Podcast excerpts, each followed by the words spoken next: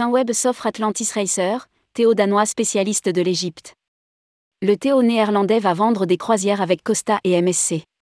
Le groupe néerlandais Saint-Web, présent en France, en Allemagne, au Benelux, en Scandinavie et au Royaume-Uni, poursuit son expansion avec l'acquisition d'Atlantis Racer, Théo danois spécialiste de l'Égypte, et avec l'ouverture sur sa plateforme de distribution BTOC d'une offre croisière, avec deux premiers partenaires Costa et MSC.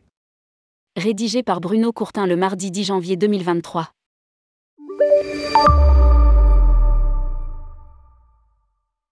Saint-Web, représenté en France par Cécile Revol, représente 1,2 million de clients annuels répartis sur deux activités majeures, le ski en hiver, environ 400 000 clients français et surtout internationaux, et 800 000 clients l'été pour ses packages en direction du pourtour méditerranéen, notamment Espagne et ses îles, Grèce, Turquie et Égypte.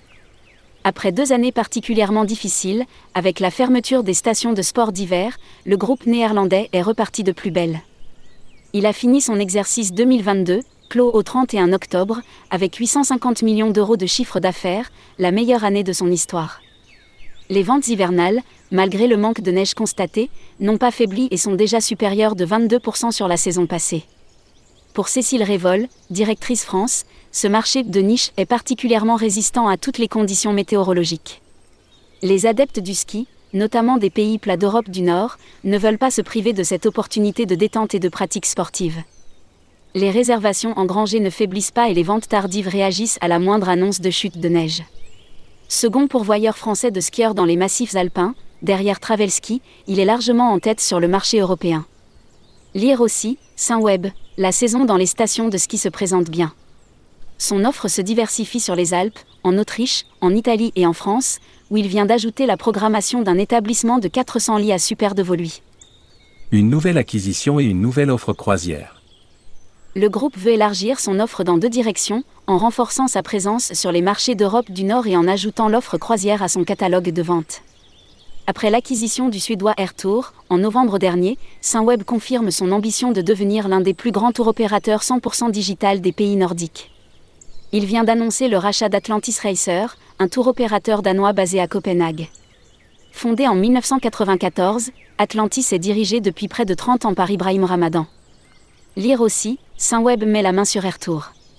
Ce spécialiste de l'Égypte propose des charters en direction de Sharm el-Sheikh et Urgada. Il est aussi présent sur d'autres destinations communes à Saint-Web comme la Turquie, la Grèce ou l'Espagne, avec des propositions aussi sur le Maroc, la Jordanie et Oman. Le rachat d'Atlantis Racer est important, pas seulement pour étendre notre présence en Scandinavie mais aussi pour bénéficier de l'expertise et des connaissances de l'équipe d'Atlantis, un leader dans l'organisation de voyages en Égypte estime Mathis Tenbrick, le PDG de Saint-Web.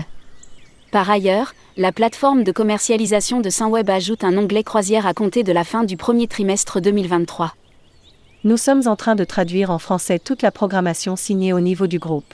Explique Cécile Revol, qui a débuté sa carrière touristique chez Epirotiki. L'arrivée de cette offre croisière dans le catalogue Saint-Web la ravit particulièrement même si elle reste prudente sur sa percée dans un marché bien occupé. Un nouveau défi, passer du package figé au package dynamique. L'arrivée, il y a quelques mois, de Rude Martens comme directeur commercial et marketing ouvre aussi de nouvelles perspectives dans le fonctionnement du groupe. Ce spécialiste de la vente en ligne souhaite apporter encore plus de flexibilité aux propositions Saint-Web.